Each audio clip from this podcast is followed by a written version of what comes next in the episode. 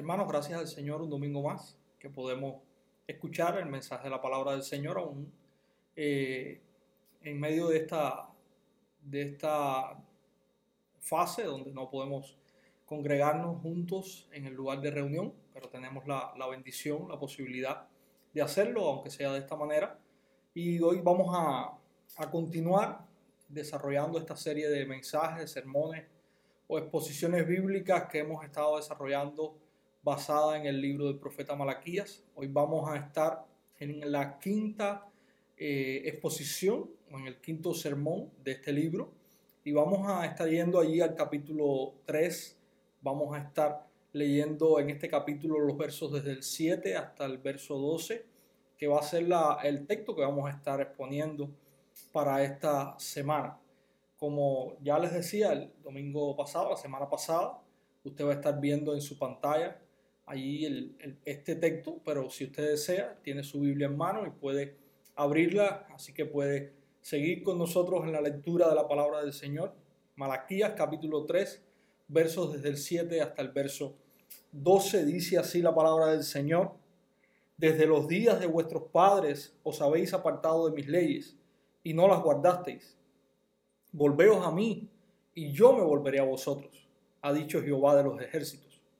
Mas dijisteis, ¿en qué hemos de volvernos? ¿Robará el hombre a Dios? Pues vosotros me habéis robado. Y dijisteis, ¿en qué te hemos robado? En vuestros diezmos y ofrendas. Malditos sois con maldición, porque vosotros, la nación toda, me habéis robado. Traed todos los diezmos al alfolí y haya alimento en mi casa. Y probadme ahora en esto, dice Jehová de los ejércitos si no os abriré las ventanas de los cielos y derramaré sobre vosotros bendición hasta que sobreabunde. Reprenderé también por vosotros al devorador y no os destruirá el fruto de la tierra, ni vuestra vid en el campo será estéril, dice Jehová de los ejércitos. Y todas las, naciones os dirán bienaventurados, porque seréis tierra deseable, dice Jehová de los ejércitos. Hermanos, y vamos a estar exponiendo un texto que podemos decir que si hoy conocemos el libro de Malaquías, precisamente es por el texto que hoy vamos a estar exponiendo. Todos estaremos de acuerdo en esta afirmación. Este es el texto más famoso del libro de Malaquías, ¿verdad? Y este es el texto que ha dado a conocer a este profeta y a este libro. Pero sin embargo, este es parte solamente de, de, toda la hermosura y la profundidad que tiene este libro. No es para nada el tema de los diezmos y de las ofrendas el centro del libro de Malaquías. De hecho, también pudiésemos decir como introducción a este mensaje que este también es el texto más o uno de los textos más abusados, usados y mal usados de la palabra de Dios. Así que lo hemos usado, hemos abusado de él y lo hemos, también mal usado. Y hoy queremos realmente nosotros llevar adelante una exposición eh, fiel, una exposición que tenga que, que ver con la, la, idea general que Dios está transmitiendo en el libro y no nosotros sacar este texto de su contexto general y de la idea que Dios está expresando en el libro, que también está muy eh, detallada en este pasaje en el versículo 7 y quiero comenzar por allí. Dice Malaquías, desde los días de vuestros padres os habéis apartado de mis leyes y no las guardasteis. Volveos a mí y yo me volveré a vosotros, ha dicho Jehová de los ejércitos. Y aquí está el llamado que, que, que tiene como base este libro el pueblo de Dios en la época de Malaquías estaba viviendo en, una, en un total quebrantamiento de la ley de Dios. No había un problema específico, sino que había muchos problemas dentro del pueblo de Dios al regresar del exilio y al comenzar a vivir nuevamente en aquella tierra que era de ellos. ya si usted tiene el, contexto, si usted se recuerda de todo lo que hemos hablado en este libro, hay un problema con la adoración. La adoración a Dios está haciendo una adoración detestable, está haciendo una adoración donde la ofrenda no se está tomando en cuenta con la seriedad que la palabra de Dios se requiere. Hay una, hay una vida de, de maldad dentro del pueblo, hay una vida de violación del pacto, del pacto matrimonial y a su vez del pacto de con Dios. Y hay una, también una, una idea que es una blasfemia, es aborrecible, donde el pueblo judío estaba pensando, bueno, Dios no tiene eh, una manera de medir la justicia, Dios favorece lo mismo al malo que al bueno y nosotros vamos a vivir como, como, como nos parezca porque al final no hay ninguna recompensa en vivir en santidad y en justicia. También llegamos aquí y lo primero que está haciendo el profeta es recordando, ustedes han violado mis leyes, ustedes han quebrantado la ley santa de Dios. Y el pueblo nuevamente está preguntando, ¿cómo lo hemos hecho? ¿Qué tenemos que hacer? ¿En qué tenemos que volvernos? Hay una idea que se está desarrollando en todo el libro, como que el pueblo está ajeno a la verdad del pecado, de la distancia que ellos están, a la que ellos están de Dios. Y el pueblo nuevamente se está preguntando, bueno, ¿y qué tenemos que hacer? ¿En qué hemos fallado? ¿Qué tenemos, ¿En qué tenemos que volvernos? Y hay aquí otra de las, eh, de, las, de las cosas que Dios está recriminando al pueblo. Y hay otra pregunta, ¿robará el hombre a Dios? Y es una pregunta increíble. ¿El ser humano, la criatura, podrá robarle de alguna manera al Creador? Dios dice allí en su palabra, ustedes me han robado. Dios está diciéndole al pueblo, ustedes lo han hecho. Y el pueblo continúa y vuelve a preguntar en qué nosotros te hemos robado. Y Dios dice, en vuestros diezmos y ofrendas.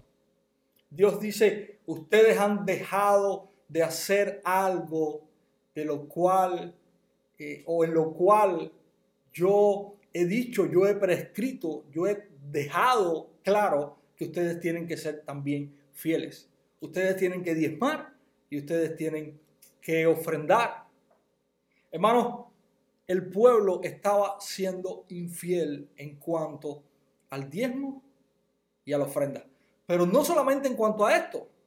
Esta era una de las cosas de las cuales Malaquía le está hablando de parte de Dios de que ellos están siendo infieles. Por eso decíamos al principio, no es este el texto más importante del, libro de Malaquías. Esta es una de las cosas, de las tantas cosas que el pueblo estaba dejando de hacer, de las tantas cosas en las cuales el pueblo estaba siendo infiel a Dios. ¿De qué manera estaban ellos quebrantando esta ley? Veremos en Deuteronomio capítulo 14, donde hay un resumen, hay una recapitulación. Y allí se nos habla del diezmo y cómo Dios está mandando al pueblo a diezmar. Dice así la palabra del Señor, Deuteronomio capítulo 14, verso 22 en adelante. Indefectiblemente diezmarás todo el producto del grano que rindiere tu campo cada año. Y comerás delante de Jehová tu Dios en el lugar que Él escogiere para poner allí su nombre.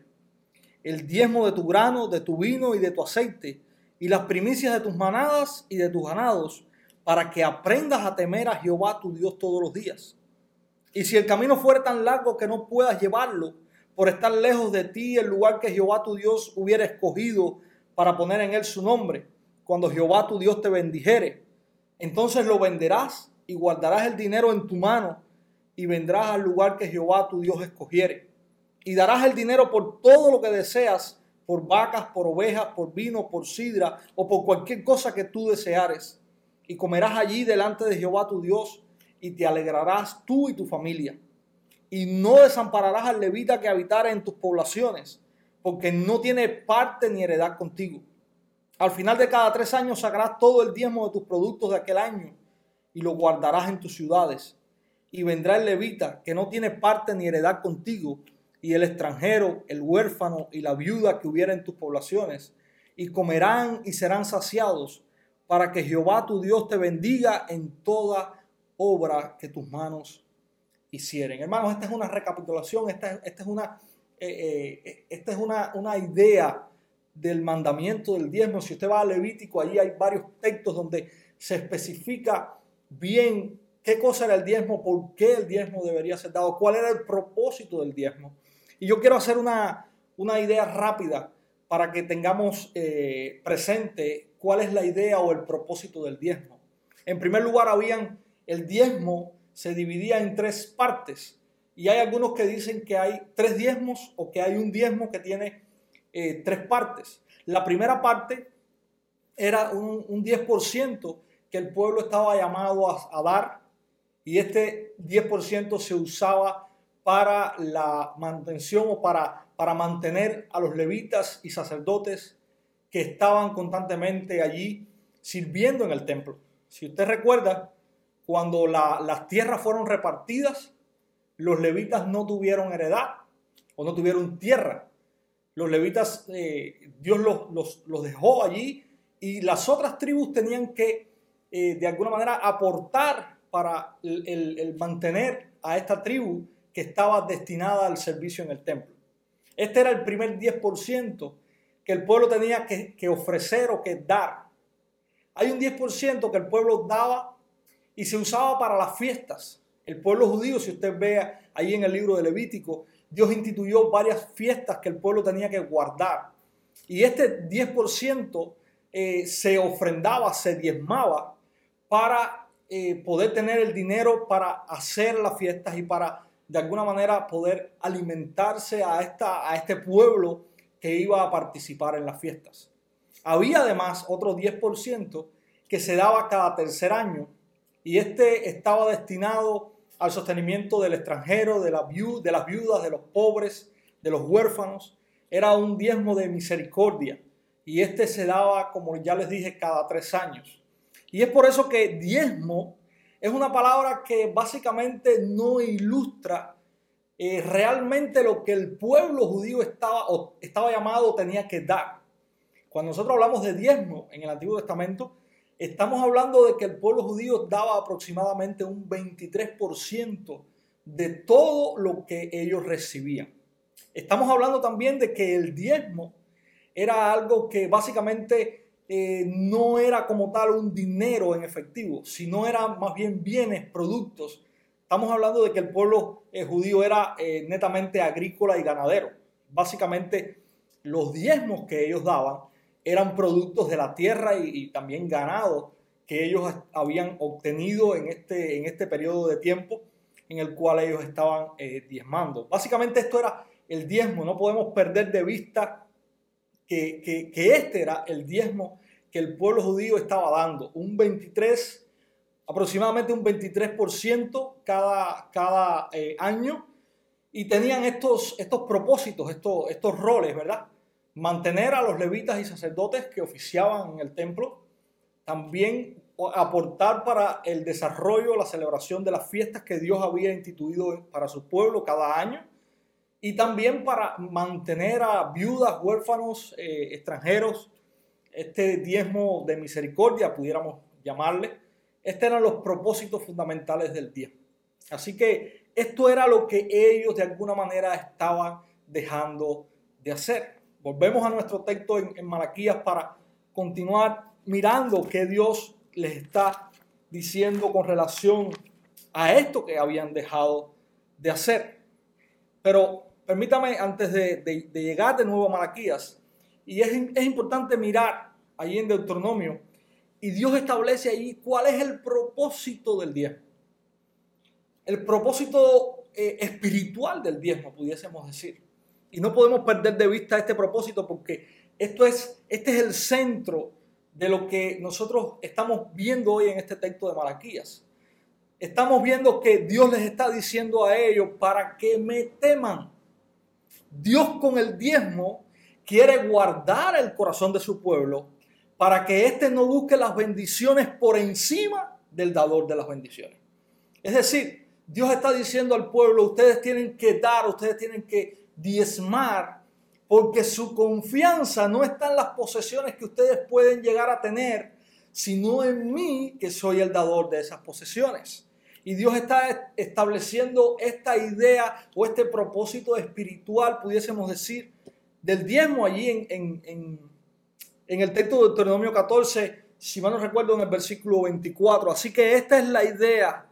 El dar te lleva a depender de Dios y no de lo que tú tienes. Hoy podemos tener mucho y aún así tenemos que depender de Dios. Hoy quizás tengamos menos, pero aún así nuestra dependencia es de Dios, no de lo que nosotros podemos obtener o de las riquezas que podemos de alguna manera o en algún momento experimentar.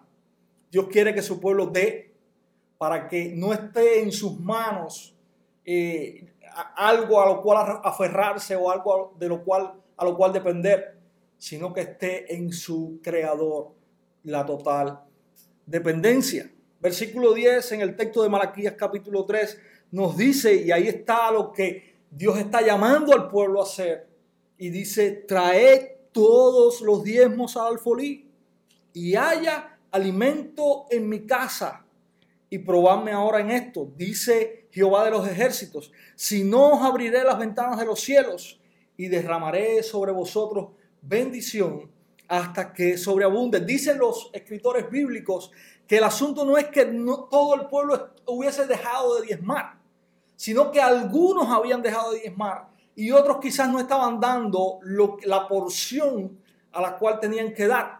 Y Dios por eso está diciendo, traigan todos los diezmos al alfolí y haya alimento en mi casa. Miren hermanos, varias cosas aquí importantes. El alfolí.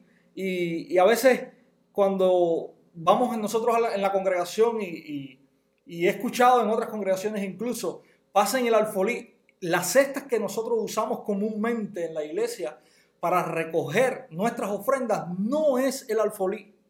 El alfolí era un cuarto, eran cuartos que estaban alrededor del templo y que servían como depósitos de alimentos.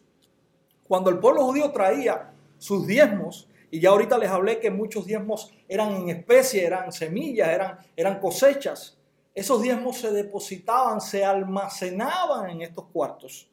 Y si nosotros vamos al libro de Nehemías, vemos cómo allí Nehemías está confrontando, capítulo 13, a, alguien que destinó uno de estos cuartos para, para una, una, persona importante.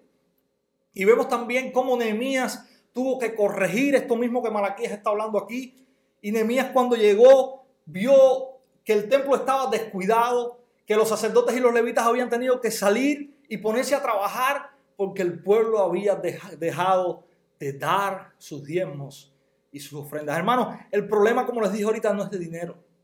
El problema era que el pueblo había dejado de diezmar y que aquellos que estaban en el templo y que eran, de alguna manera, se, servían o se alimentaban o vivían de esos diezmos o de, una parte de esos diezmos y de esas ofrendas, hoy no tenían, no estaban siendo sustentados. Y por ende, la adoración a Dios y el lugar de adoración a Dios estaba siendo descuidado. Esta es la gran verdad que nosotros estamos viendo aquí. Una vez más, Malaquías nos está hablando de un problema con la adoración. No estaban siendo de alguna manera eh, provistos aquellos que tenían que estar en el templo, aquellos que tenían que oficiar la adoración a Dios. Y es por eso que Dios está llamando a cuenta a su pueblo. Su adoración, la adoración a Dios, estaba de alguna manera, al no traer estos diezmos y estas ofrendas, estaba de alguna manera sufriendo las consecuencias.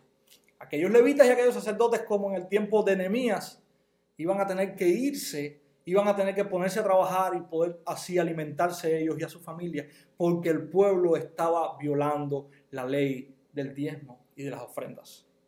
Recordemos aquí, Alfolí es un lugar para depositar los diezmos que traía el pueblo judío. No es una cesta, no es una canasta, no es una cubetica. Así que no aplica ese término a lo que nosotros usamos hoy para recoger nuestras ofrendas. Yo a veces me pregunto, ¿qué diría un judío estudioso de la escritura si se sentara en una de nuestras eh, congregaciones a la hora de recoger las ofrendas y escuchar a los que están dirigiendo el culto mencionar el texto de Malaquías 3 y pasar con la canasta eh, o, poner la canasta en un lugar y que las personas vayan y den su ofrenda. Para él sería la incongruencia más grande que hubiese podido ver. Así que nosotros tenemos que estudiar la palabra, hermanos, y tenemos que saber qué significan las cosas en la palabra. Nosotros una de las cosas que tenemos que tener clara, no, no hay alfolí hoy, eso no existe. Son simples cestas lo que nosotros usamos. Algunos usan una cubetica, algunos usan un platillo. Eso es lo que usamos. Y ese es el nombre que tienen estos, instrumentos que nosotros usamos hoy. No usamos un alfolí porque eso es un almacén. Y nosotros no tenemos hoy, eh, no recibimos muchas veces eh, diezmos, ofrendas en especies, sino que el pueblo de Dios hoy ofrenda en efectivo. Y, hoy lo que nosotros usamos básicamente es una caja fuerte para las, congregaciones que la tienen, para, para guardar allí lo que el pueblo de Dios trae. Así que esto es algo que tenemos que tener en cuenta. Dios da una promesa, o no una promesa, sino que Dios establece algo.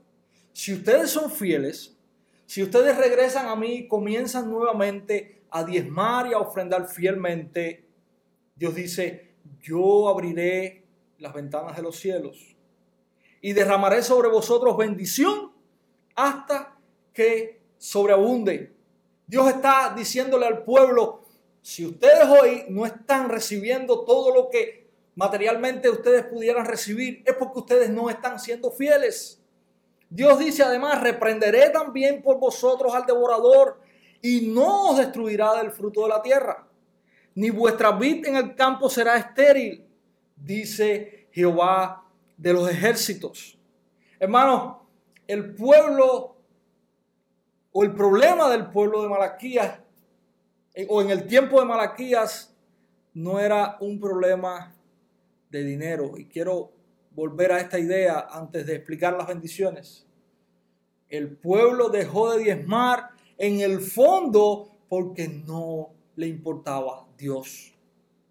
Y como no le importaba a Dios, mis hermanos, no le importaba el templo, ni la adoración a Dios, ni mucho menos aquellas personas que Dios había dejado para servirle en el templo. Había un problema grande en el corazón del pueblo de Dios. El pueblo de Dios estaba lejos de Dios. Y este era el, problema, todo el problema que había aquí. No era un problema que Dios necesita. Dios no necesita de nuestro dinero, hermano. Dios es Él mismo completo, es suficiente. Dios no necesita nada del ser humano. Aunque a ti y a mí no nos guste esa idea, aunque nosotros como seres humanos de alguna manera vanidosos eh, querramos que, que, nuestra vida cuente para Dios, que Dios necesite de alguna manera de nosotros, no, Dios no lo hace. El problema aquí no es que Dios estaba necesitado, el problema aquí era que el pueblo se había olvidado de Dios, que el corazón del pueblo estaba lejos de Dios que el corazón del pueblo estaba lejos de la adoración a Dios y que el corazón del pueblo por eso había dejado de mantener a aquellos que en el templo debían servir a Dios y servirles a ellos también. Así que este era el gran problema, mis hermanos. El pueblo estaba cosechando las maldiciones del pacto. Dios estaba allí trayéndole a ellos las maldiciones del pacto. Si usted va a Deuteronomio capítulo 28, están las bendiciones del pacto pero también están las maldiciones del pacto. Y el pacto es el acuerdo que Dios hace con los seres humanos, donde Él establece tanto bendiciones que Él da de su buena voluntad, no porque los hombres eh, sean merecedores de ellos, sino porque Él en su gracia y en su misericordia las da, pero también establece maldiciones que vienen acarreadas al pecado o a la falta de fidelidad del hombre para con el pacto a su Dios. Ellos estaban cosechando estas maldiciones y parte de esas maldiciones tenían que ver con las cosechas y con la tierra. Si, si ahora no recuerdo, bien el versículo 42 del capítulo 28 nos habla acerca de esto, cómo las cosechas iban a estar o iban a ser maldecidas si el pueblo no era capaz de cumplir el pacto que Dios había establecido con ellos. Y hoy nos gusta y nos, nos, nos sentimos bien cuando hablamos de recibir bendiciones y, usamos muchas frases como en victoria y bendecido y un campeón. y, y somos amados y somos vencedores, pero Dios está permitiendo y trayendo al pueblo, y recordemos esto, por el pueblo ser infiel a Él, también las maldiciones justas por la desobediencia. Y escuchen la palabra, las maldiciones justas por la desobediencia. Eso es lo que el pueblo está cosechando, hermanos. Eso es lo que, lo que el pueblo está cosechando por su, su, su eh, de alguna manera, su despego hacia Dios. Y Dios está diciéndole, si ustedes se vuelven a mí, si ustedes regresan al pacto, si ustedes son fieles a mí, si ustedes me son fieles en los diezmos, en las ofrendas, si ustedes atienden debidamente al templo, si ustedes tienen, toman en serio mi nombre y el lugar de adoración, yo voy a restaurar sus cosechas. Yo voy a bendecir sus cosechas y Dios le está diciendo, voy a parar la plaga, no va a haber plaga. Y además de eso, le voy a hacer prósperas sus cosechas. Dios está trayendo dos bendiciones aquí. No va a haber plaga que, vaya a, interferir con su, con su cosecha, pero además de eso yo voy a, hacer que la cosecha que ustedes tengan prospere en abundancia. Y mis hermanos, Dios dice en el versículo 12 también, y todas las naciones os dirán, bienaventurados, porque seréis tierra deseable, dice Jehová de los ejércitos. Hermanos, aquí también está el, el motivo, el fin por el cual también Dios escogió un pueblo. Dios quería mostrar a las naciones de fuera que Él estaba con su pueblo, que Él bendecía a su pueblo, que Él era un Dios que, establecía un pacto de amor y de gracia con su pueblo. Y este pueblo iba a ser el, el referente para las naciones que estaban fuera, para que de alguna manera el testimonio de cómo Dios estaba obrando y bendiciendo a su pueblo también llevara a estas naciones a buscar a Dios. Pero esto tampoco estaba siendo así, porque el pueblo estaba cosechando no las bendiciones, sino las maldiciones por su infidelidad. Pero Dios lo está llamando a volverse. Vuélvanse a mí y yo me volveré a vosotros. Producirán abundantemente sus cosechas. Yo no dejaré que la plaga llegue allí. Y los pueblos que están alrededor de ustedes verán como yo, el Dios grande, el Dios verdadero, les bendigo, les multiplico y les soy de bien a ustedes. Ustedes van a ser el testimonio que yo quiero que sean a los pueblos que están alrededor, alrededor de ustedes si ustedes regresan y se vuelven a mí. Mis hermanos, esta es la gran verdad que está diciendo Dios allí. Si el llamado de volverse era cumplido, las bendiciones del pacto serían recibidas. Dios quiere bendecir al pueblo. Si el pueblo se vuelve a Él, el pueblo podía estar seguro de que esas bendiciones del pacto iban a ser recibidas una cosecha próspera, las plagas no, no, no atacarían y los pueblos verían cómo el pueblo de Dios era prosperado por su Dios.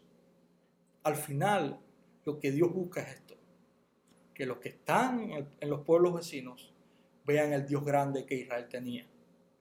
Pero, pero de alguna manera Israel está estorbando el propósito de Dios aquí. Por eso Dios los está llamando a volverse vuelvan al propósito que yo tengo con ustedes. Es lo que Dios le está diciendo. Mis hermanos, y, ahora, y esta es la parte interesante de todo esto, tenemos que, somos llamados a ser fieles, mis hermanos. Somos llamados a ser fieles, somos llamados a ser generosos. Y yo creo que si hay una aplicación para nosotros hoy de este texto de Malaquías, no es vamos a construir un, un alfolí o vamos a traer sacos de, maíz o de frijoles. No, vamos a ser generosos. Dios está diciendo, vuélvanse a mí, sean generosos, vuelvan a la ley, vuelvan al pacto. Y yo quiero bendecirles, yo quiero multiplicarles, yo quiero hacerles una nación próspera para que todas las naciones de la tierra vean el Dios grande que ustedes tienen. La gran pregunta que todos se hacen y, es un tema muy debatido y muy discutido. Yo quiero dar una perspectiva eh, bíblica para la iglesia.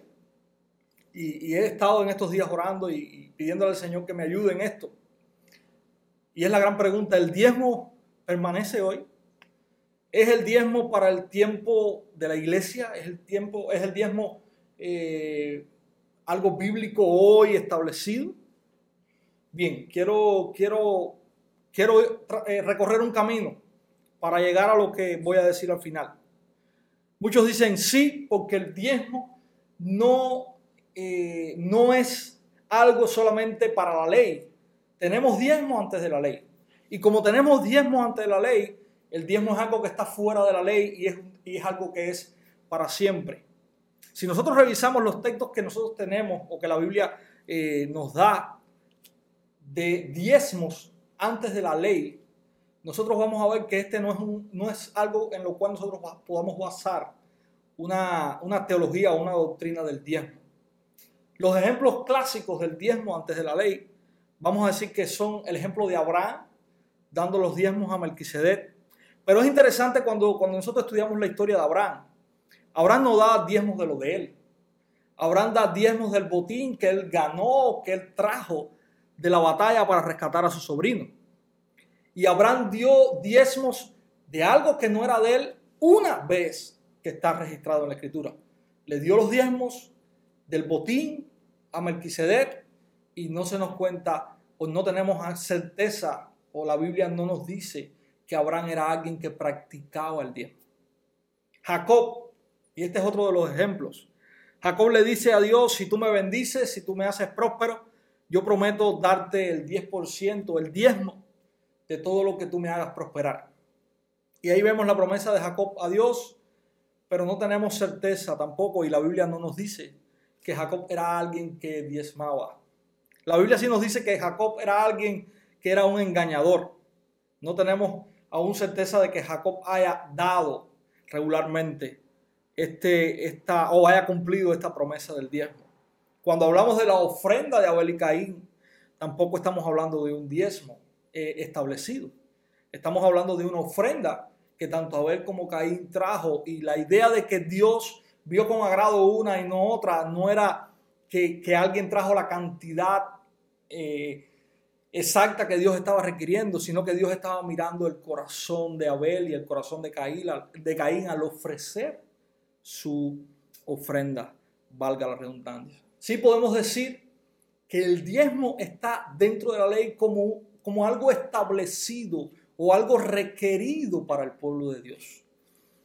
Y aquí hay algo, y es otro de los distintivos que, los que usan, eh, o que los que creen que el diezmo está vigente hoy usan.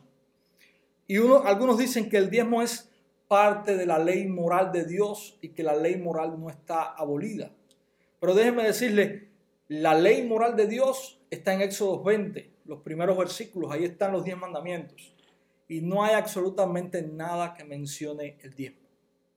No así interesante, aunque no es el tema. No así el día de reposo. El día de reposo sí está dentro de la ley moral, pero el diezmo no aparece dentro de la ley moral de Dios. El diezmo es parte de la ley ceremonial del pueblo judío, ley que ya está abolida. Y Pablo habla mucho acerca de eso en Gálatas y en otros libros de la Biblia eh, sobre este tema. Algunos también dicen que el diezmo está vigente porque en el Nuevo Testamento Jesús habló del diezmo. Y si vamos al libro de Mateo capítulo 23, vemos a Jesús hablando, importante esto, con fariseos. Y él les está diciendo, ustedes dan, y está hablando del diezmo, ustedes dan esto y esto y esto, pero olvidan la parte más importante de la ley, que es la misericordia. Y aunque Jesús está hablando del diezmo, lo está haciendo con judíos. Pero también es importante decir que la idea fundamental del pasaje de Mateo 23 no es el diezmo, sino precisamente lo que estos judíos estaban dejando de hacer. Entonces, eh, tenemos algo en la era de la iglesia, por llamarlo de alguna manera, acerca del diezmo? ¿Los apóstoles hablan algo acerca del diezmo? ¿Se les requiere a la iglesia el diezmo? La respuesta es no. Sencillamente no hay ningún pasaje en la escritura para la iglesia del Nuevo Testamento donde se le diga Ustedes deben mantener la ley del diezmo, ustedes deben diezmar, porque realmente el espíritu del diezmo, el propósito del diezmo, mis hermanos, no tiene nada que ver con la iglesia del Nuevo Testamento. Ya no hay un templo, ya no se ofrecen sacrificios, ya no hay levitas o sacerdotes, Entonces, la idea del diezmo murió. No tenemos nada, no, no hay nada, no hay ninguna base bíblica que hable acerca del diezmo en el Nuevo Testamento. Ahora, importante aquí. ¿Quiere decir esto que ya el pueblo de Dios no debe ofrendar para la iglesia de Dios o para las necesidades del propio pueblo de Dios? No, absolutamente no. La iglesia de Dios, el pueblo de Dios, está llamado no a diezmar, sino a ir mucho más allá del diezmo y a ser totalmente y completamente generoso. Y eso era lo que ahorita les hablábamos como, eh, como aplicación práctica. Pablo está hablando cómo la iglesia en Macedonia eh, fue generosa para con la iglesia de Jerusalén. Aquella iglesia gentil se desprendía de lo que tenía para de alguna manera bendecir o ayudar a la iglesia que estaba en Jerusalén. Hay varios propósitos por los cuales la iglesia del Nuevo Testamento, la iglesia hoy debe ofrendar. Y yo creo que si hay una palabra que nosotros podemos usar, es la palabra ofrendar. Y yo quiero ser sincero con, ustedes. Yo soy alguien que no le gusta usar la palabra diezmo porque el, propósito principal, el que está en la escritura, lo que se ve en el Antiguo Testamento, acerca de esta palabra, hoy no, no existe. Pero yo soy de los que cree que la iglesia del Señor es una iglesia dadivosa. En primer lugar es una iglesia dadivosa porque el Señor, si algo nos enseñó, si, si hay un paradigma que nosotros tenemos que, que mirar en el Señor Jesucristo, es el Señor que se dio, que se entregó, que no, no, guardó para sí, sino que se, entregó y dio por aquello que Él salva. Y nosotros tenemos que tener este paradigma. Nosotros tenemos que, vivir vidas desprendidas. Nosotros tenemos que, ir al propósito del diezmo y decir, al propósito espiritual del diezmo y decir, nosotros estamos aquí y no podemos pensar que dependemos de nuestras manos, de nuestras fuerzas, de nuestro intelecto, de nuestra capacidad, de lo que podemos hacer o de lo que podemos ganar o lograr, sino de que tenemos un Dios grande que nos sostiene, aun cuando el intelecto, la fuerza, las manos, las capacidades fallan, aun cuando el tiempo eh, eh, no es el, tiempo ideal para, para salir a trabajar, aun cuando tenemos el coronavirus que quizás no nos deja hacer lo que muchas veces hacíamos para mantener nuestras vidas y nuestras familias, tenemos al Dios que nos socorre tenemos al Dios que es nuestro proveedor y sustentador. Así que hoy este principio espiritual que Dios estaba tratando de llevar a su pueblo con, cuando les indicó que dieran el diezmo, dependan de mí, nosotros también tenemos o podemos aplicarlo como un principio espiritual para nosotros hoy. El pueblo de Dios depende de su creador. El pueblo de Dios depende de su salvador. El pueblo de Dios sabe que en Dios está seguro. En Dios tiene provisión. Dios dice, si Él nos ha dado a su Hijo, ¿cómo no nos dará también todas las cosas? Y eso no está hablando de, deseos carnales o humanos, sino que Dios nos da el sustento, el pan, la necesidad que sus hijos tengan. Dios lo hace a través de, otros hijos, Dios lo hace aún a través de incrédulos. Dios lo hace y nosotros podemos dar testimonio de eso. Así que eso es algo también importante. La iglesia del Nuevo Testamento daba. La iglesia del Nuevo Testamento ofrendaba. Y ofrendaba por varios motivos. En primer lugar, la iglesia del Nuevo Testamento ofrendaba para las necesidades de la propia iglesia. La iglesia del Nuevo Testamento daba para las necesidades de sus hermanos en la fe. Hermanos, somos parte de una familia. Y esa familia tiene necesidades y nosotros somos llamados a ser dadivosos y a cubrir esas necesidades. Si hay, algo que usted ve como marca desde que la iglesia del Nuevo Testamento comienza, es que es una iglesia que, dice la palabra, vendía aún sus propiedades para repartir el dinero a los pobres y a los que necesitaban. Dice que no había ningún necesitado entre ellos. Así que no es, no es que no tenemos que dar, no, sí tenemos que dar. Ahora, el paradigma del diezmo es un paradigma muy, muy, muy, muy, muy legalista. No es, no es el paradigma que, que, el Señor nos enseñó. El Señor nos, dio, nos enseñó a darlo todo a darte, a dar el dinero, a darte a ti, a, dar, a dar tu vida, si es necesaria, por él y por su iglesia. Así que esta era una de las cosas que, que hacía y que nos enseña la Biblia de la iglesia del Nuevo Testamento. Era una iglesia que daba para las necesidades de la propia iglesia. Pero también era una iglesia que daba para sostener a los suyos. Aun cuando el apóstol Pablo, a sus líderes, perdón, aun cuando el apóstol Pablo dice en algún momento que él no iba a, tomar el, dinero para, para subsistir de la iglesia, dice que él tenía el derecho de hacerlo, porque él servía a la iglesia. Y, ahí la idea que da este pasaje donde el apóstol Pablo habla de esto, es como si los otros líderes de la iglesia sí lo estuviesen eh, tomando, si estuviesen siendo de alguna manera sostenidos por la iglesia. Y el apóstol Pablo dice, esto es correcto. Esto es, una, esto es una, también una, una necesidad que la iglesia tiene que sostener o solventar. La iglesia debe sostener sus líderes. Y para sostener el liderazgo, la iglesia debe ofrendar. Así que la iglesia también tiene, está llamada a ser dadivosa en las ofrendas porque hay hermanos que lo necesitan y porque hay líderes que están sirviendo en la obra del Señor y que su función dentro de, de su trabajo, por decirlo de alguna manera, es precisamente esa, es servir al Señor, es servir a la iglesia y necesitan ser sostenidos. Así que este es otro de los propósitos por los cuales la iglesia del Señor da. Y también tenemos otro, otro, eh, otro, otro propósito. La iglesia del Señor también da como un testimonio para aquellos que están en necesidad aún fuera del pueblo de Dios. Y déjeme decirle, si algo yo veo en la, en la, en la escritura, en la iglesia naciente, ahí en, el libro de Hechos, y este yo creo que era, era, era, era algo de, por qué también el, el, pueblo tenía favor con ellos, era porque ellos no solamente suplían las necesidades de ellos, sino que también eran eh, dadivosos con las necesidades de los que estaban alrededor de ellos. Entonces, la iglesia no solamente tiene que dar para suplir las necesidades de ellos, sino que también está para también ser un testimonio de amor para con los que están fuera. Así que también nosotros somos dadivosos, no solamente con nosotros mismos, no solamente con la familia de la fe, no solamente con aquellos que nos, nos, ministran, con aquellos que nos dirigen, con aquellos que nos sirven en la obra del Señor, sino también con aquellos que sufren hoy padecen necesidad fuera del pueblo de Dios. Así que la iglesia también tiene que aprender a ser dadivosa. Por esto, hermanos, el corazón de Dios en Jesucristo es un corazón dadivoso.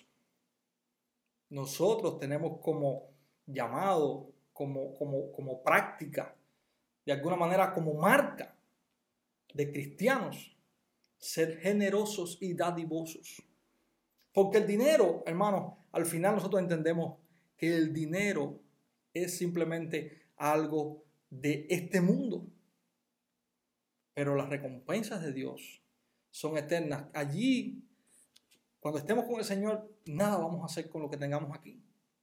Así que el llamado es a poder invertir lo que Dios nos da aquí en su obra, en poder invertir lo que Dios nos da aquí en las necesidades de su obra, en poder invertir lo que Dios nos da aquí en mostrarle a otros que nuestro Dios es un Dios de amor, no solamente como un concepto, sino también como algo que puede verse aplicado a la realidad de la vida. Nuestro Dios es un Dios que se dio a sí mismo. Así que nosotros estamos también llamados a ser dadivosos. ¿Cuál es el llamado entonces? No de el diezmo, hermano. De su vida. De todo lo que el Señor puso en su corazón. Y esta es otra de las cosas que quiero decir y quiero terminar con esto. La Biblia nos llama a dar. La Biblia nos llama a dar con un corazón agradecido también. No solamente generoso, sino con un corazón agradecido y con un corazón alegre. Dios no necesita nuestro dinero. Si lo que usted va a dar, si lo que usted va a ofrendar, usted lo va a hacer con, temor en su corazón, con pesar en su corazón, mejor guarde su ofrenda. Si usted va a dar el 10%, porque usted pensó que el 10% era lo ideal, aunque ya hemos dicho que nada tiene que ver pero usted lo va a dar con pesar en su corazón, por favor, no lo dé. Que nuestra ofrenda, sea la cantidad que sea, sea una ofrenda dadivosa, generosa, con alegría y que adore a nuestro Dios. Que ese pueda ser el, el principio que mueva nuestros corazones a la hora de dar. el amor a Dios, el amor a los demás, que ese pueda ser el, el motivo por el cual nosotros estemos dando, hermanos. No porque hay una ley, no porque hay un 10%, no porque hay un diezmo que no existe, sino porque Dios pone en el corazón de sus hijos el deseo, la pasión, la alegría, el gozo para ser dadivosos. Si usted no lo siente en algún momento de su vida, por favor guárdese su ofrenda. No está adorando a Dios así. Cuando usted está dando, aunque sea un centavo, aunque sea un peso, aunque sean diez mil pesos, con alegría, Dios está recibiendo su ofrenda con agrado. Y eso es algo que a Dios al final le está siendo de, o sirviendo como adoración. Al final la ofrenda tiene el propósito general de adorar a Dios. Recuerde, lo que estaba mal en el pueblo de Dios en la época de Malaquías era un problema del corazón. No era un problema del número. No era un problema de que Dios necesita. Era un problema de que el corazón del pueblo se había apartado, alejado de Dios. Estemos nosotros siendo dadores alegres, siendo dadivosos, agradecidos y haciéndolo con alegría, sabiendo que nuestra dependencia, nuestra solidez, nuestra base, nuestro fundamento, el que nos tiene en las manos, es Dios. No el dinero, no las posesiones, no lo que podamos hacer.